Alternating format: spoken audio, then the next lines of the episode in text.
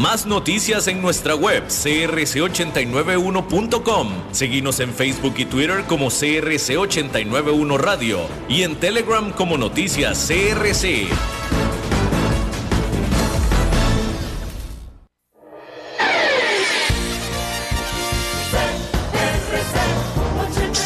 89.1 Radio y Cadena Radial Costarricense no se hacen responsables por las opiniones emitidas en este programa. Es claro que estás escuchando un anuncio publicitario. Sin embargo, aquí están los hechos. De cualquier forma que se mida la calidad, el porcelanato es cuatro veces más resistente a la cerámica. Y si querés comprar porcelanato a precio de cerámica, solo hay una opción, y es Porcerámica. Número uno en porcelanatos. Tiendas en Lindora y Coyol. Porcerámica.com. Transcomer, puesto de bolsa de comercio, presenta a las 5 con Alberto Padilla.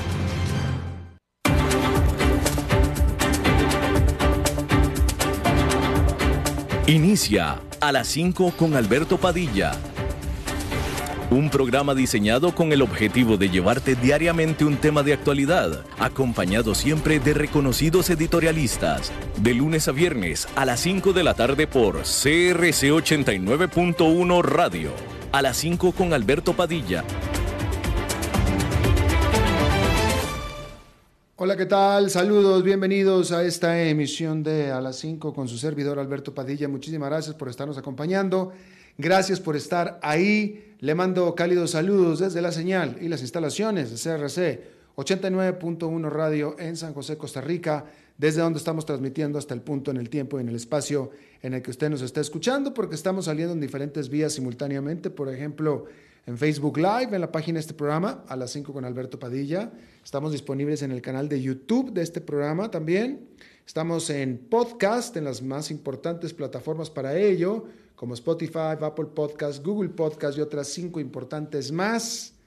Aquí en Costa Rica, este programa que sale en vivo en este momento a las 5 de la tarde se repite todos los días a las 10 de la noche aquí en CRC 89.1 Radio. Al otro lado de los cristales me acompaña, tratando de controlar los incontrolables, el señor David Guerrero y la producción general de este programa, siempre poderosa, desde Bogotá, Colombia, a cargo del señor Mauricio Sandoval. Bien, hay que decir que hay que comenzar informándole que este martes el expresidente de Estados Unidos, Donald Trump, quien es el único expresidente de la historia de Estados Unidos de haber sido acusado criminalmente, se convirtió este martes de nuevo en otro nuevo expresidente con un récord único y es que en la Corte de Miami se convirtió en el único expresidente en declararse no culpable en una Corte federal. Hay que decir que Trump acudió a la cita a la Corte en Miami a que se le presentaran los cargos, que básicamente es, es un protocolo para informarle de lo que se le acusa, informarle eh, oficialmente y después eh, y eh, se le informa que está acusado oficialmente al respecto y normalmente lo que procede es que se le esposa, se le esposa, está esposado y se le toma la fotografía como acusado, la fotografía, lo que en inglés le llaman el mugshot. Esta es la segunda vez que se le acusa criminalmente a Donald Trump y es la segunda vez que tiene que ir a la corte y en ambas ocasiones le han permitido o le han eh, dado la oportunidad única, porque hay que decir que esto es único, el procedimiento normal es que le tomen la fotografía como de, de presidiario, básicamente, y que lo esposen. En ambas ocasiones no se lo han hecho como una deferencia de respeto hacia quien fuera el presidente de Estados Unidos. Digo, esto es, esto es necesario, me parece a mí comentarlo, para aquellos todos los que dicen que eh, están, eh, eh,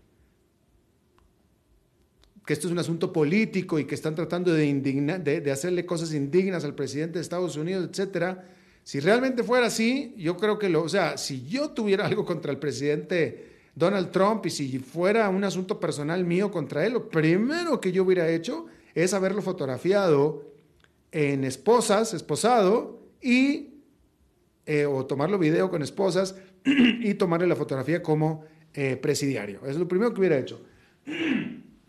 Y mire que estoy hablándole desde un país, Costa Rica, donde precisamente eso fue lo que hicieron con toda hazaña con alguien que había sido expresidente de este país fue justamente eso, exhibirlo públicamente, ridiculizarlo en esposas. En Estados Unidos, o en este caso, al presidente o al expresidente Donald Trump le están dando esta deferencia de no hacer esto. Bien, también fue la oportunidad para preguntarle cómo se declaraba. Donald Trump se declaró no culpable de 37 cargos criminales en eh, la manera en la que mal manejó documentos clasificados secretos que no debió haber tenido, en primer lugar, que nunca debió haber tenido en su posesión. Después, la manera en que los guardó en su casa, como por, o sea, nada seguro, no, no, de manera segura en lo más mínimo, nada de manera segura en lo más mínimo, y luego encima obstruir la investigación federal al respecto. Y esa fue, me parece a mí, o queda claro, esa es la parte que más le pesa en la acción criminal a Donald Trump, el, obstruirla. Porque queda clarísimo que si a Donald Trump, cuando le avisaron, el, el, hecho de que se los haya llevado a su casa los documentos ya era ilegal. Pero donde él definitivamente se echó a la ley encima fue cuando se lo preguntaron, es más, no se lo preguntaron, le dijeron, tú te llevaste unos papeles, no te corresponden esos papeles, estos papeles son de la nación, necesitamos que los devuelvas. Y él dijo, no. Y ahí, eso es lo que lo metió en problemas. Eso es lo que lo metió en problemas. Y luego cuando dijo no, dijo, yo no los tengo. Y luego dijo, bueno, sí tengo, y mandó nada más unos cuantos. Pero el gobierno o el Departamento de Justicia veía que tenía bastantes más. Y esa fue la parte que hundió a Donald Trump. Es decir, en pocas palabras, fue él solo. Fue él solo. ¿Sí? Ahora, eh, a partir de eso, y esto es importante, porque dicen, sí, es que el presidente Joe Biden también tenía papeles en su casa. Sí, sí es cierto, no en su casa, sino en, en su oficina. Sí, sí es cierto, pero en el caso de Joe Biden, el gobierno ni siquiera lo sabía y Joe Biden fue el que les dijo, oye, ¿sabes qué? Creo que tengo papeles que no me corresponden. Y eso hace toda la diferencia del mundo. Hace toda la diferencia del mundo. Ahora, hay que decir, con respecto a lo de Joe Biden, que hay una investigación en curso. No, no está perdonado todavía Joe Biden. Hay una, investigación al, respecto en curso, pero hay una gran diferencia entre hablar y decir yo lo tengo a obstruir diciendo yo no tengo cuando sí los tienes. Esa es la gran diferencia. Eh, hay que decir que eh, esto es importante también. Eh, la policía de Miami estaban esperando grandes protestas, grandes manifestaciones ciudadanas, estaban esperando hasta 50 mil personas y se reporta que solamente unos cuantos cientos estuvieron afuera protestando y en un principio había más periodistas o reporteros que manifestantes afuera del el edificio de la Corte en Miami. Saliendo de ahí, Donald Trump cogió su avión y se fue a Nueva Jersey para un evento de recaudación de fondos en la noche anterior a su cumpleaños. Así es que ahí lo tiene usted. Bien, en noticias económicas, la más importante del día definitivamente es que la inflación de los Estados Unidos está dando dos noticias, una buena y una mala.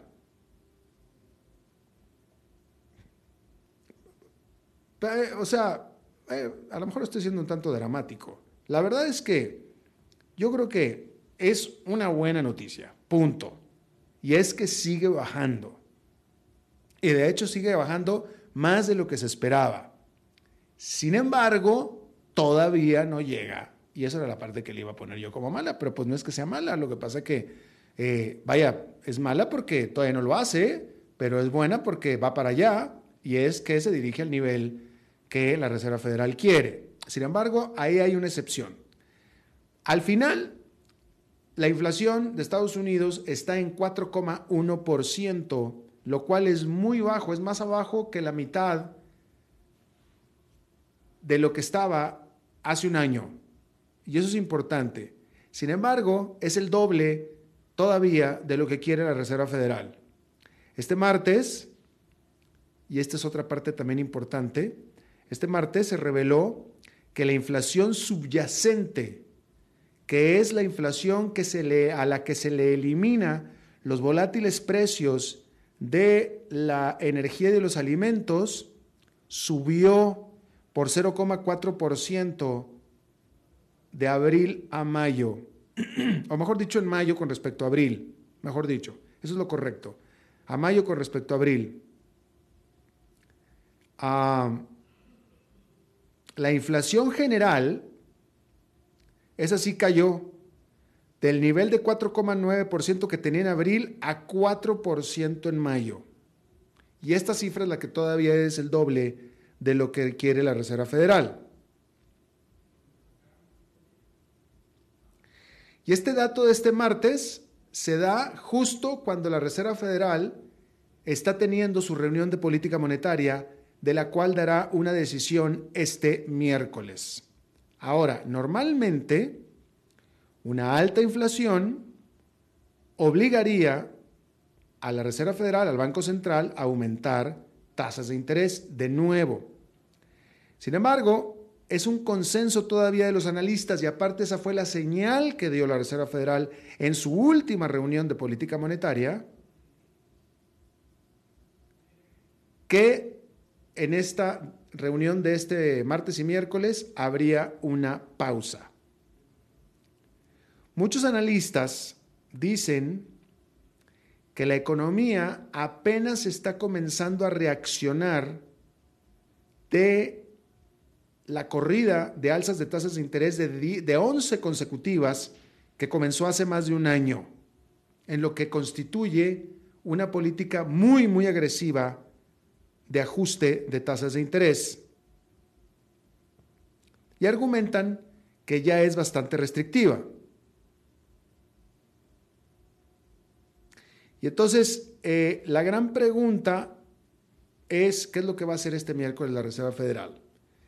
Hasta ahora el consenso es que esta ocasión no va a subir las tasas de interés, es el consenso, que no las va a subir, pero no porque terminó su política de ajustes al alza, sino más bien como una pausa, va a ser una pausa y probablemente en la siguiente reunión vuelva a subirla una vez más. Eso es lo que se está en este momento perfilando. Y esa próxima reunión sería tan pronto como el próximo mes, ¿eh? por cierto. Así es que, eh, ahora, de nuevo, hay que, hay que detenernos un poquito acerca, eh, alrededor de lo que se dio en las cifras de hoy la inflación general cayó a 4%, que es mejor resultado que lo que estaban esperando los analistas, que era de 4,1%. Y se trata de la tasa inflacionaria más baja desde marzo del 2021. Y de nuevo, sin embargo, todavía está el doble por encima del objetivo de la Reserva Federal, que es de 2%. ¿Sí? Sin embargo, la inflación subyacente, que le decía yo, que elimina los volátiles precios de la energía y de los alimentos, esa subió 5,3%. Y esa sí fue cumpliendo con las expectativas. Entonces, esto es importante. La inflación general está cayendo. Pero de esa caída, el componente principal es los precios de los alimentos y los combustibles. ¿Sí? Que esos son precios muy móviles, son precios muy volátiles, precios que tienden a cambiar hacia arriba o hacia abajo en el corto plazo. Es importante, digo, si, sube la gasolina, si suben los combustibles, sube todo lo demás. Si baja, baja todo lo demás. Pero eso es un sub y baja literalmente, de corto y de corto plazo. ¿Sí? Pero cuando ya, que eso es lo que parece que está pasando en este momento, o sea, ya la inflación de alimentos y de combustibles ya no es tanto problema en Estados Unidos. Ya cayó, ya está cayendo. Eh, y sigue cayendo. Pero el resto de los precios que no son alimentos y combustible, esos están subiendo. Y eso es un problema, porque esos precios del resto de los precios que no son ni alimentos ni, ni combustibles, esos no suben y bajan en el corto plazo. Esos son tendencias de mediano a largo plazo. Y esas son, por tanto, mucho, muy difíciles de bajar mucho, muy difíciles de bajar. Entonces, para tratar de explicarlo en otras palabras, la buena noticia es que ya estamos en 4% de inflación, que es una inflación eh, no alta, no es una inflación alta, 4%, no es la que la Reserva Federal quiere, no es un nivel de inflación adecuado desde ningún punto de vista, porque no lo es, 4%, adecuado es un 2%, eh, ha bajado muchísimo, llegó a estar a 9. Imagínese usted, 4 es un paraíso. Pero todo parece indicar que la lucha para bajar de este 4 al 2 de la Reserva Federal va a ser más difícil, porque ya ese, ese dos puntos porcentuales ya son precios que son difíciles de mover porque ya no son ni de alimentos ni de combustible. Son más difíciles de mover. Así es que vamos a ver, vamos a ver qué es lo que sucede con este asunto. Bien, hay que decir que eh, Ucrania asegura haber recapturado siete poblados de manos de fuerzas rusas desde que comenzó su contraofensiva la semana pasada. La viceministra de Defensa de Ucrania, Hanna Maliar, dijo que 95 kilómetros cuadrados han sido recuperados en los últimos días. Eso dice Ucrania. Por su parte, el Kremlin insiste que no nada más esto no es cierto, sino que al contrario, ha repelido todos los ataques de Ucrania. Así es que, ¿a quién le creemos? Este martes, sin embargo, fuerzas rusas lanzaron ataques aéreos sobre la ciudad de Kryvyi en la zona central de Ucrania, donde se reportan 11 muertos. Por cierto que el gobierno de Rusia propuso un impuesto único a las empresas que tengan utilidades anuales de al menos 11 millones 900 mil dólares desde el 2021. Este impuesto se espera que recaude 300 billones de rublos eh, y pues que mejore el déficit de presupuesto, el cual se ha ensanchado con la caída de los precios del petróleo. De acuerdo a lo que se informa, una, una oficial del Kremlin dijo, lo cual es poco probable, lo que dijo, pero lo dijo, que esta idea de este impuesto vino por parte de los empresarios y no del Estado. Y eso casi nadie se lo cree. Definitivamente.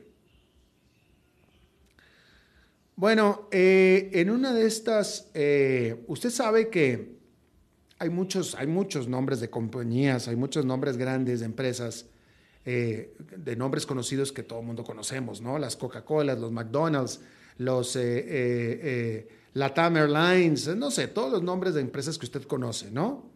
Pero hay muchas, muchas empresas gigantescas que uno no conoce ni, ni, ha escuchado jamás el nombre, porque no son nombres comerciales, pero que no dejan de ser nombres o empresas absolutamente gigantes. En este sentido, hay que decir que la más grande procesadora de eh, aceite de semilla del mundo que se llama Bungie, Bungie es una gigante procesadora de aceite de semillas y hay otra que es una gigante comercializadora de granos del mundo que se llama Viterra. Son gigantes, pero no son nombres comerciales.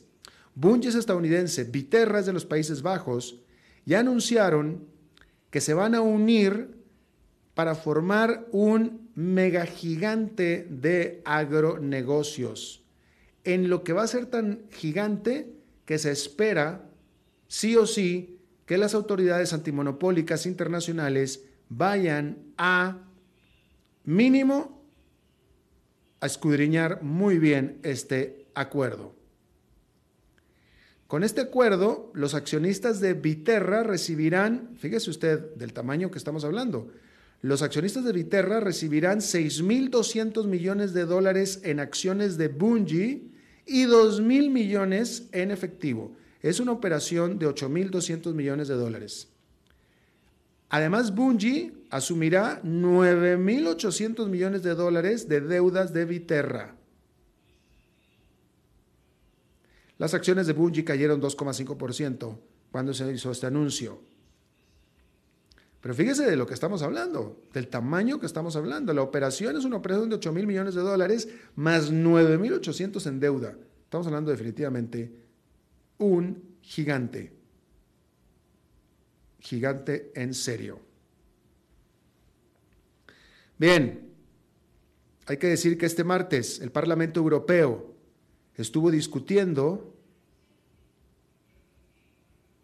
Y este miércoles votará al respecto, por cierto, en lo que será la primera gran ley amplia para regular a la inteligencia artificial. Y se, llama, se va a llamar o se está llamando la ley de inteligencia artificial.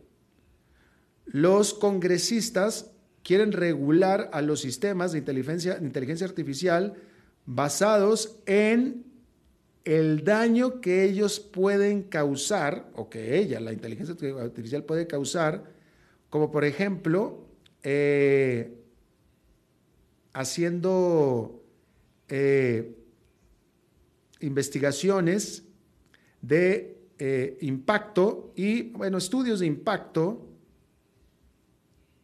sobre los riesgos más amplios que la inteligencia artificial puede causar. Es decir, que se está tratando de hacerlo bastante comprensivo y bastante amplio y bastante eh, incluyente, con estudios de impacto y todo. Hay que decir que de todos modos no se espera que esta ley vaya a, a tener efecto completo antes del 2025, porque varias ramas de la burocracia de la Unión Europea todavía tienen que acordar en una versión final. Sin embargo, aún así, eh, las grandes compañías tecnológicas y las chicas también vayan a tener todas que eh, atenerse a esta ley, pero específicamente aparte de esta ley antes del 2025, antes de que se ponga en funcionamiento completamente. Ahora, se espera que esta reglamentación de la Unión Europea tenga influencia sobre lo que será el código de conducta conjunto sobre la tecnología que anunciaron tanto la Unión Europea y los Estados Unidos a finales de mayo. ¿Sí? Ahora, otra de las esperanzas también es de que esta nueva ley eh, sea parte utilizada como información, como informativa general en el debate sobre regulación de inteligencia artificial que se está llevando a cabo dentro del G7, este eh, grupo de las siete democracias más ricas del mundo. Que ya estábamos hablando de la Unión Europea y estamos hablando de Estados Unidos, ahora estamos incluyendo también a la Gran Bretaña, Canadá y a Japón. Y entonces, si todo va conforme a lo que se tiene planeado, lo cual es un gran sí,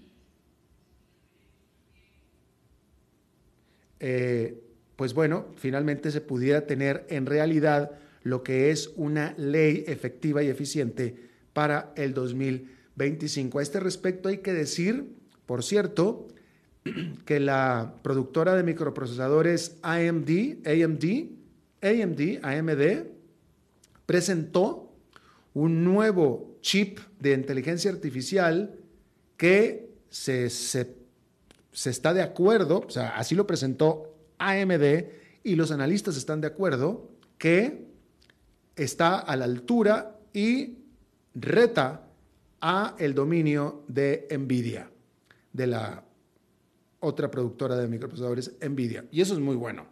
Eso es muy bueno. Viva la competencia, ¿no?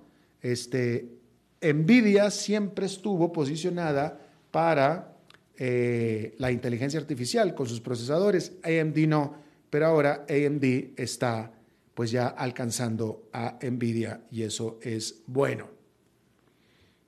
Ah, por cierto, déjeme, eh, hablando de empresas productoras de software, déjeme le digo que esto es interesante, ¿sí? Ah, el cuarto hombre más rico del mundo y que ha sido uno de los cinco hombres más ricos del mundo es notablemente alguien de bien bajo perfil, bien bajo perfil.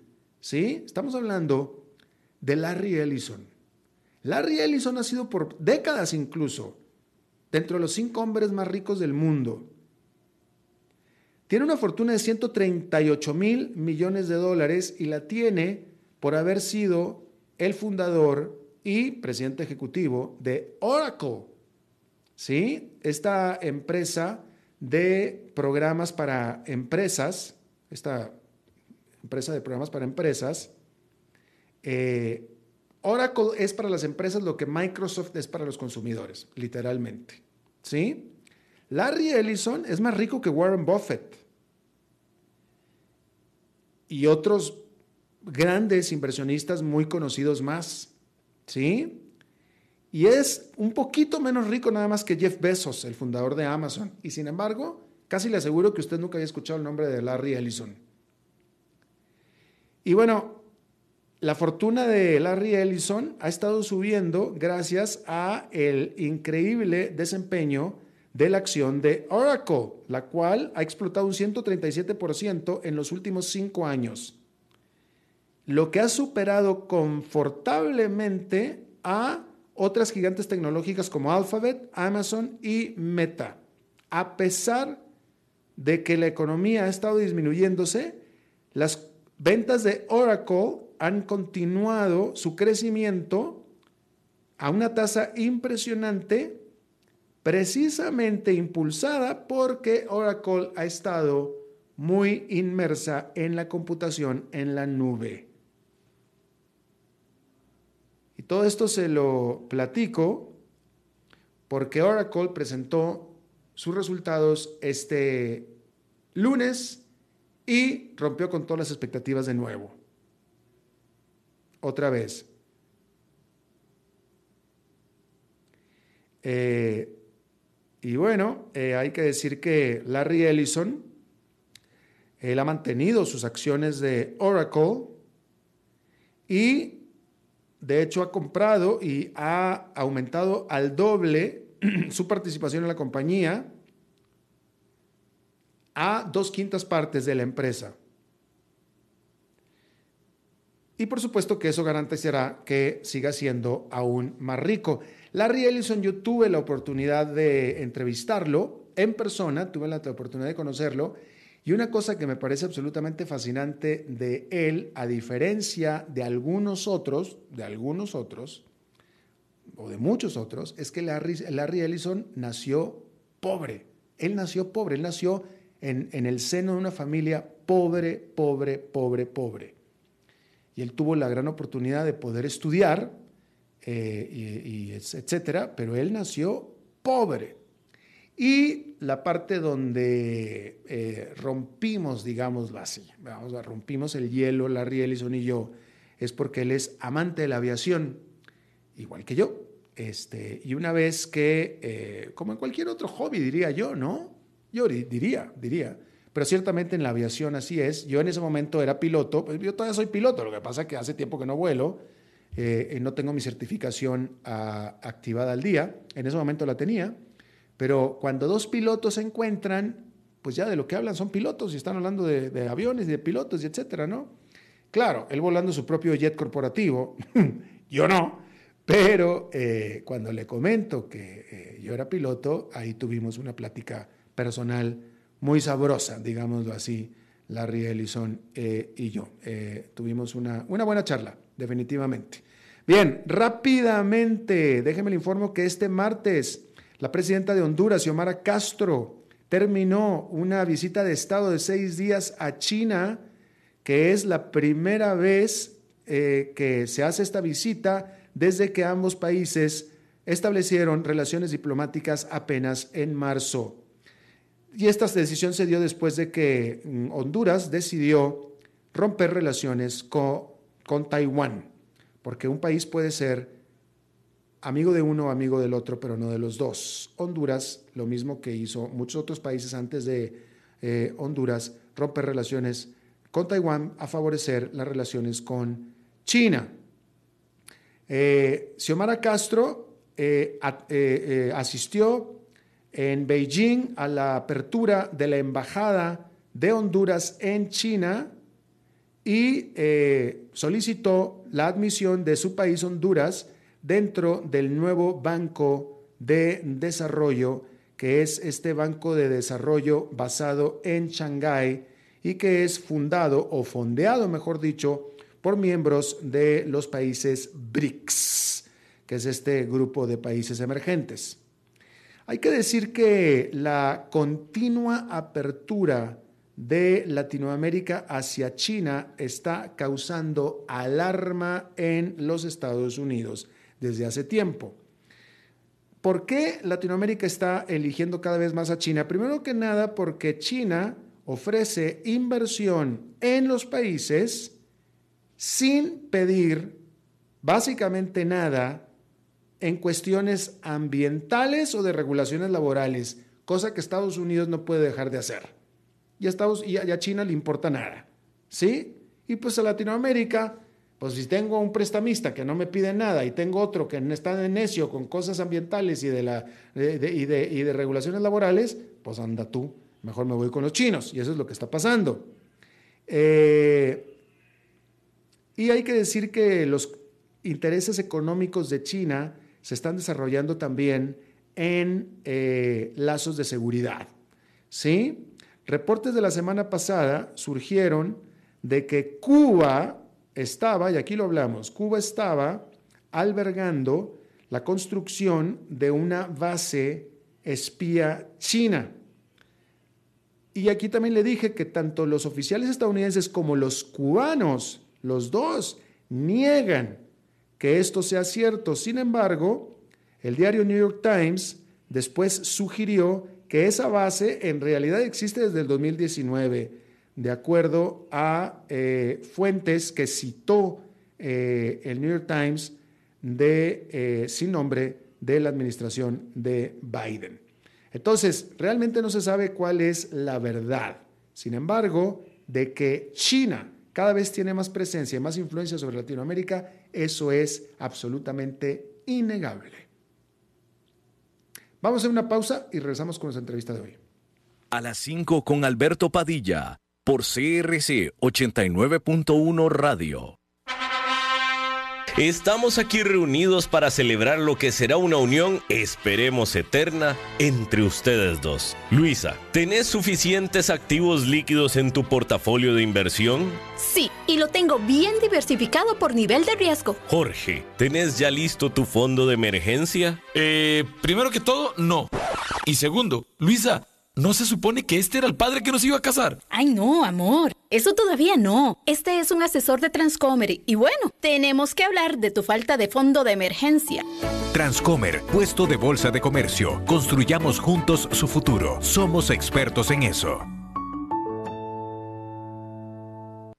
Es claro que estás escuchando un anuncio publicitario. Sin embargo, aquí están los hechos. De cualquier forma que se mida la calidad, el porcelanato es cuatro veces más resistente a la cerámica. Y si querés comprar porcelanato a precio de cerámica, solo hay una opción, y es Porcerámica. Número uno en porcelanatos. Tiendas en Lindora y Coyol. Porcerámica.com.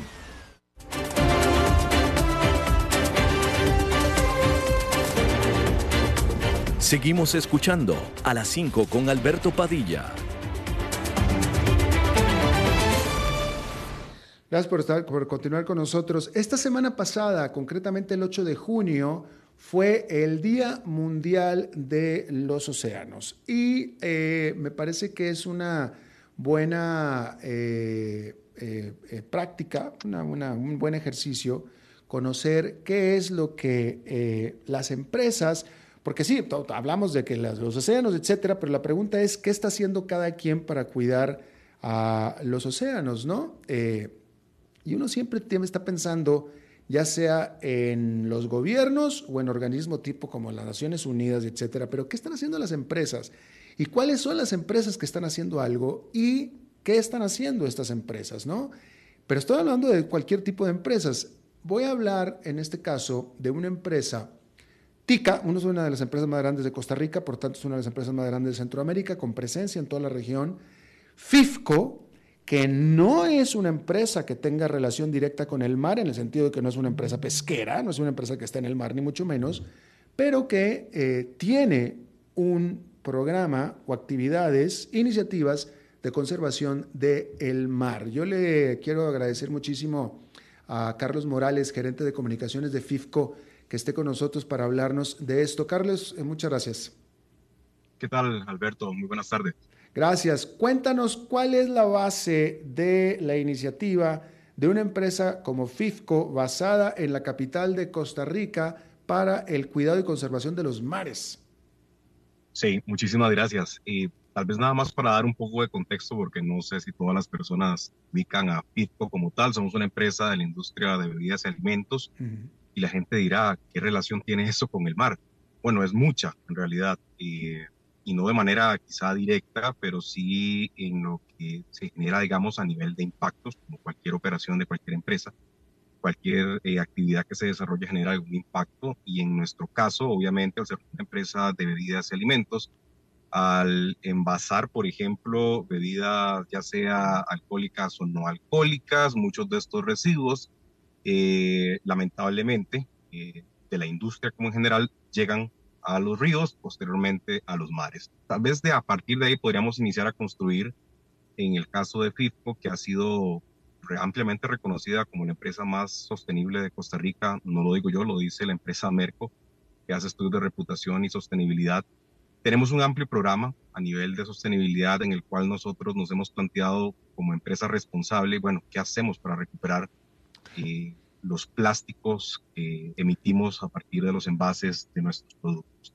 Y orgullosamente podemos decirlo que en el 2022, de cada 10 envases que nosotros colocamos en el mercado, logramos recuperar esos 10 envases y dos más adicionales de otras compañías. Entonces, con esta breve introducción, lo que quiero ejemplificar es que cualquier actividad que una empresa pueda efectuar al final de cuentas termina impactando en, en. Y bueno, nuestra compañía pues también tiene eh, una división de hospitalidad que sí tiene tal vez una operación ya más cercana al, mar, está específicamente ubicada en Guanacaste por medio de Reserva Conchal. Y ahí sí tenemos pues programas que directamente tienen que ver con educación ambiental que se genera a muchos de los pobladores de la zona e igualmente ya tenemos aplicaciones directas, por ejemplo, en, en el mar, por, ejemplo en Playa Conchal, donde hacemos algunas sesiones de limpieza submarina por medio de usos y demás para tratar de ayudar un poco. Pero más allá de eso, nuestra responsabilidad inicia, responsabilidad inicia, perdón, eh, desde el momento en que producimos y emitimos algún tipo de residuo valorizable y buscamos cómo recuperarlo. Entonces, eso es más o menos una, una breve antesala del por qué nosotros eh, tenemos ese amplio interés en todo el tema ambiental y por supuesto sabemos que eso impacta en Océano. Y como parte, una pregunta, como parte de este amplio interés, eso es claro, y tú, lo, estás manifestando aquí, es claro que FIFCO tiene iniciativas, tiene eh, eh, iniciativas de, de, sostenibilidad, etcétera, pero ¿Hay, ¿Tiene FIFCO una, un departamento dedicado a la sostenibilidad o al menos una posición ejecutiva dedicada 100% a esto? Sí, por supuesto. De hecho, todos los indicadores de la compañía responden a, para la redundancia, indicadores ambientales. Es decir, todas las unidades de negocio tienen que cumplir con indicadores que impactan directamente en temas de sostenibilidad en sus tres grandes ejes, ambiental, social y de gobernanza. Específicamente hay un departamento eh, que nosotros llamamos SHE, que son siglas en inglés para Seguridad, Salud y Ambiente. Ese departamento es el que se encarga de desarrollar la parte ambiental de la compañía. Desde la Dirección de Relaciones Corporativas también brindamos apoyo con algunos programas sociales y también hay una unidad a cargo de la parte de gobernanza. Entonces, eh, efectivamente, hay una unidad encargada y también los indicadores corporativos responden a estas iniciativas. ¿Cuántas, cuántas personas tiene este departamento SHI, creo que dijiste que se llama, y qué, qué, qué perfil son los ejecutivos que están en este departamento? Claro, son la gran mayoría son ingenieros, eh, muchos de ellos con formación adicional en la parte de sostenibilidad. Tenemos personal que tiene maestrías específicamente en, temas de sostenibilidad o tienen especializaciones tanto en universidades locales como eh, internacionales en temas de sostenibilidad.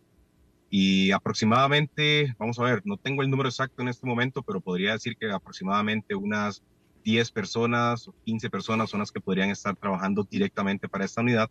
Pero aquí lo importante es que no, no solo recae en ellas la responsabilidad, al final de cuentas, como, como empresa, como una organización de más de 5.200 personas en nuestras operaciones en Estados Unidos, México, Guatemala y Costa Rica, eh, todos aportamos a las metas de sostenibilidad y cada quien tiene una responsabilidad directa sobre sus impactos. Eh. Obviamente este departamento se encarga de hacer las mediciones, llevar métricas, impulsar y demás, eh, pero todos tenemos una responsabilidad clara y creo que eso es parte del éxito que hemos tenido como compañía.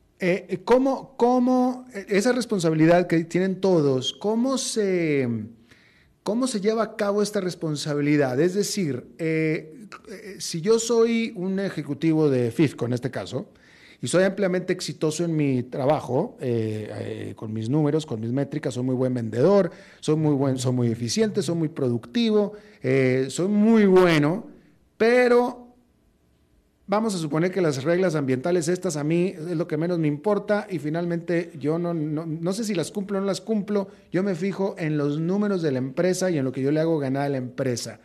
¿Cómo me van a ser responsable a mí de eso? Y a mí y a muchos que piensan como yo. Sí, claro.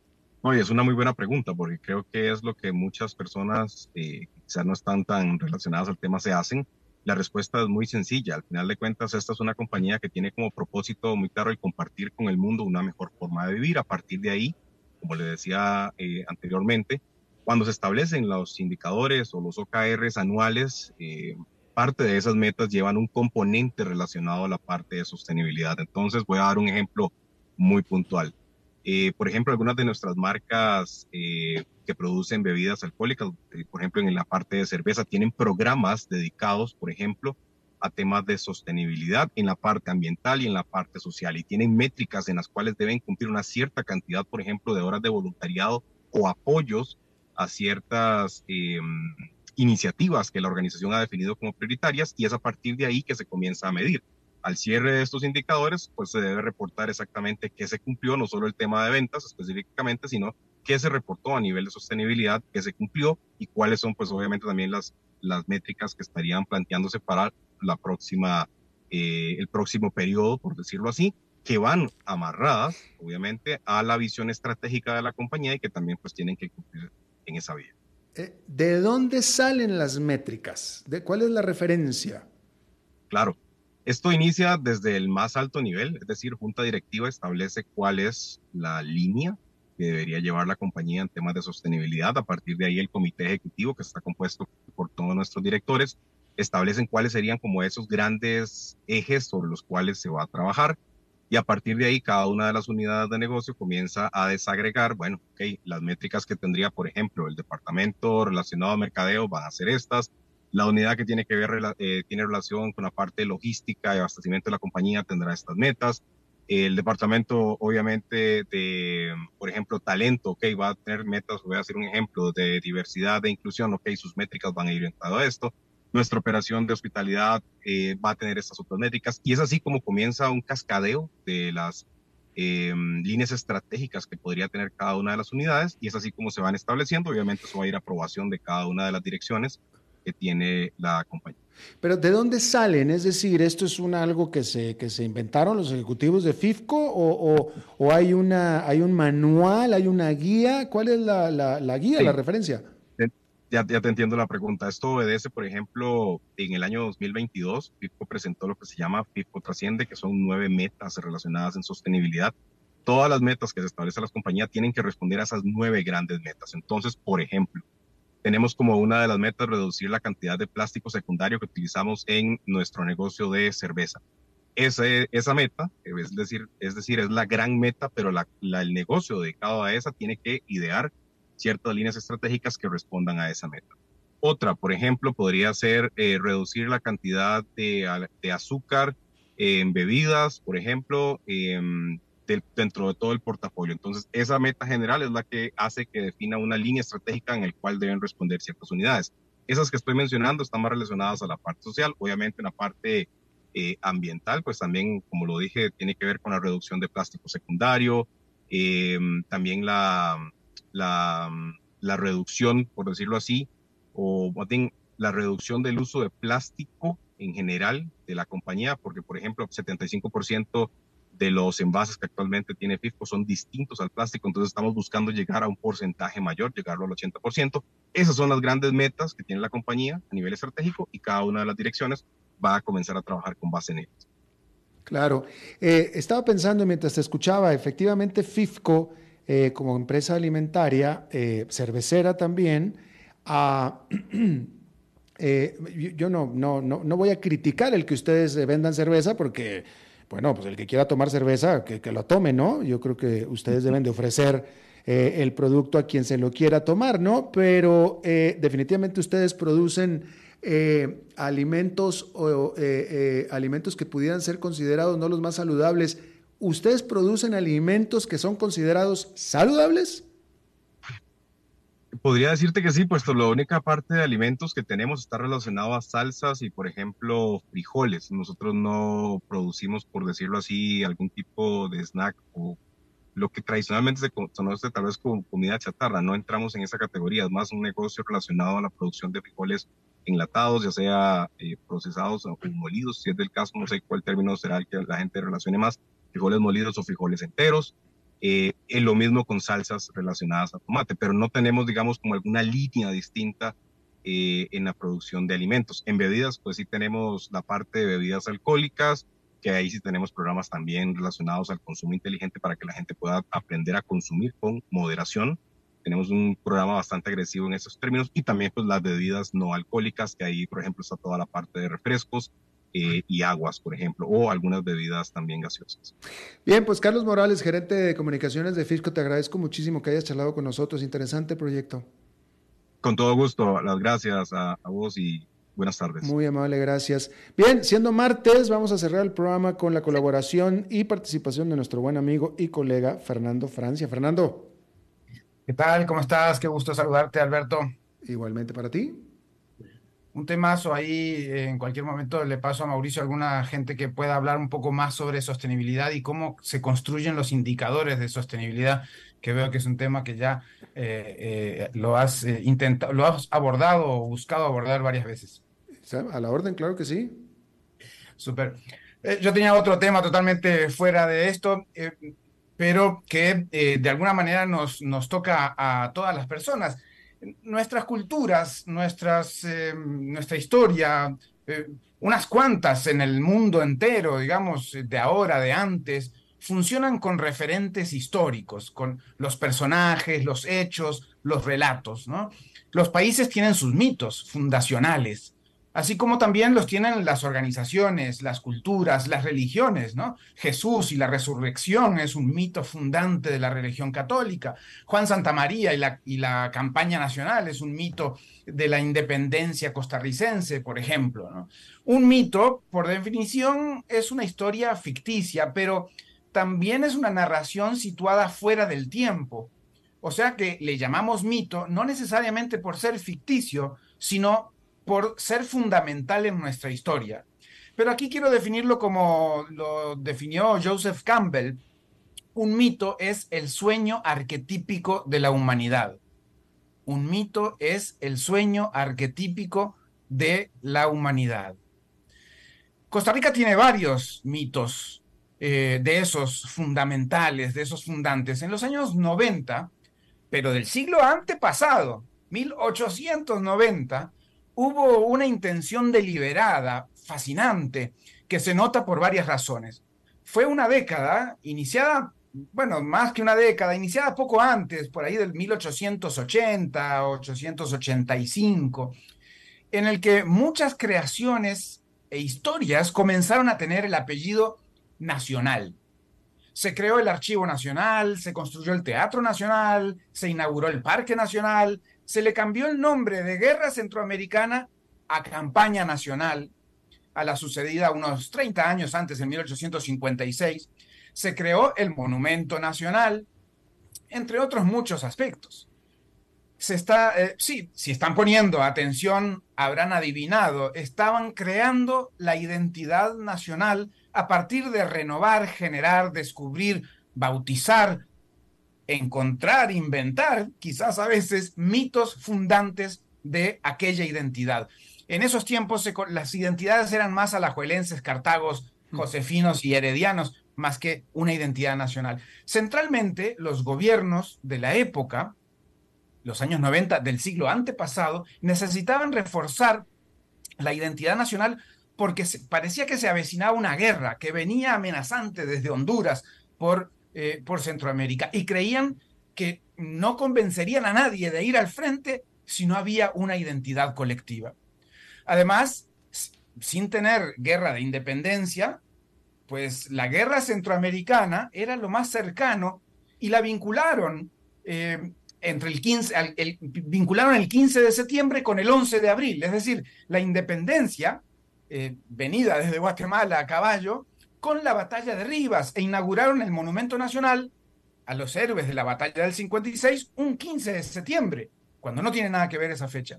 Sin saberlo en ese momento, quizás, colocaron las piedras fundamentales para un mito nacional. Crearon, eh, creado este mito con toda la intención, que se afianzaría en el tiempo, además, más allá de su propia imaginación de aquellos gobernantes de la época, algunos dictatoriales, algunos hechos a medida.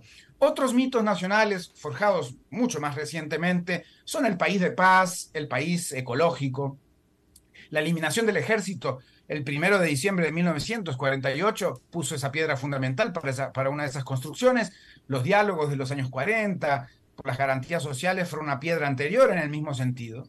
La creación de los parques nacionales en los años 70 cimentó otro de esos mitos eh, que ahora entendemos fundamentales de la identidad costarricense o del país. Los mitos tienen vida, nacen, crecen, eh, se desarrollan y también pueden llegar a tener una etapa de muerte, salvo que se sigan renovando o generando formas de reforzarlos. En el relato político los mitos tienen cuatro fases, embrionaria, consolidación, deterioro y colapso, ¿no? que es más o menos lo mismo, porque eh, llegan a, perder vigencia. Los mitos construyen identidad, pertenencia, construyen relatos, cohesión y hasta razones para defenderse. Los mitos son para seguir construyendo, no para estancarse en logros pasados, es decir, mirar tanto a los mitos referenciales del pasado como a las necesidades de la actualidad con la proyección al futuro en posibles nuevos mitos o consolidación de los existentes. ¿A qué, ¿A qué le llamas exactamente mito, eh, Fernando? Porque la, eliminación del ejército no es un mito, eso es real, ¿no? Eh, claro, lo, que decía al inicio es que el, mito se considera mito no por ficticio, sino por lo importante en la historia que, llega eh, a, a, referenciarse. Es decir, la eliminación del ejército se constituye mito en tanto lo importante que es para generar relatos sobre Costa Rica, el país de paz, ¿no? Pero en efecto, no quiere decir que sean una mentira, que sean falsos, que sean ficticios, ¿no? Ahí la palabra mito adquiere esa segunda acepción que es eh, eh, eh, una, una narración situada fuera del tiempo, es decir, Messi ya es un mito, ¿no? en el sentido de que está más allá de los tiempos, ¿no? Y lo que dice Joseph Campbell es, un mito es el sueño arquetípico de la humanidad, es decir, que los mitos funcionan porque eh, parecen ser eh, como un sueño colectivo de las personas, en este caso de los costarricenses o pues de los que habitamos aquí. Ya, interesante, interesante. Sí, este, estaba reflexionando mientras escuchaba, eh, yo, bueno, yo, yo que soy mexicano y que viví tantos años en México, después tantos años en Estados Unidos, yo vengo de vivir en lugares donde eh, um, el, nacionalismo se, se, basa mucho en el enemigo extranjero, en la invasión, mexicanos al grito de guerra.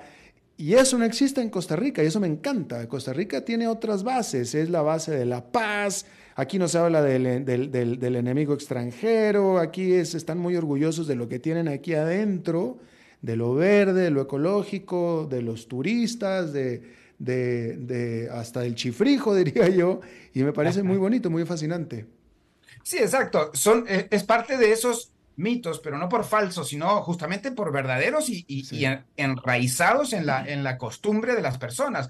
Ahora, en algún momento hubo gente que quiso eh, establecer el mito del enemigo extranjero con eso que te decía de aquella guerra centroamericana que finalmente se, se detuvo en Costa Rica, Nicaragua y Costa Rica, eh, pero era una guerra contra eh, eh, un ejército, digamos, privado, pero proveniente como de, estadounidenses, ¿no?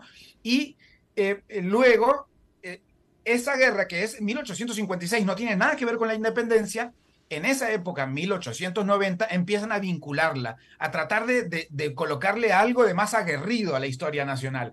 Pero evidentemente lo logran parcialmente, logran algunas cosas, no logran otras. Y por dicha, porque entonces empezamos a cimentar mucho más, con mucho más fuerza el, el mito, pero pues por arraigo, por, por ser profundo, de la paz en Costa Rica. Aunque mucha gente pues cuestiona que no somos tan pacíficos, pero bueno, eh, siempre hay discusiones alrededor de las formas de ser de los pueblos, ¿no? Definitivo. Fernando Francia, muy interesante. Muchas gracias. Muchas gracias, Alberto. Nos vemos la próxima semana. próximo martes, así es. Bien, eso es todo lo que tenemos por esta emisión de A las 5 con su servidor Alberto Padilla. Muchísimas gracias por habernos acompañado. Espero que termine su día en buena nota, en buen tono y nosotros nos reencontramos en 23, en 23 horas. Que la pase muy bien. A las 5 con Alberto Padilla fue traído a ustedes por Transcomer, puesto de bolsa de comercio. Construyamos juntos su futuro. Somos expertos en eso.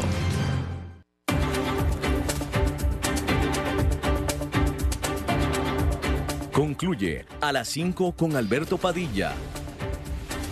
Un programa diseñado con el objetivo de llevarte diariamente un tema de actualidad, acompañado siempre de reconocidos editorialistas, de lunes a viernes a las 5 de la tarde por CRC 89.1 Radio, a las 5 con Alberto Padilla.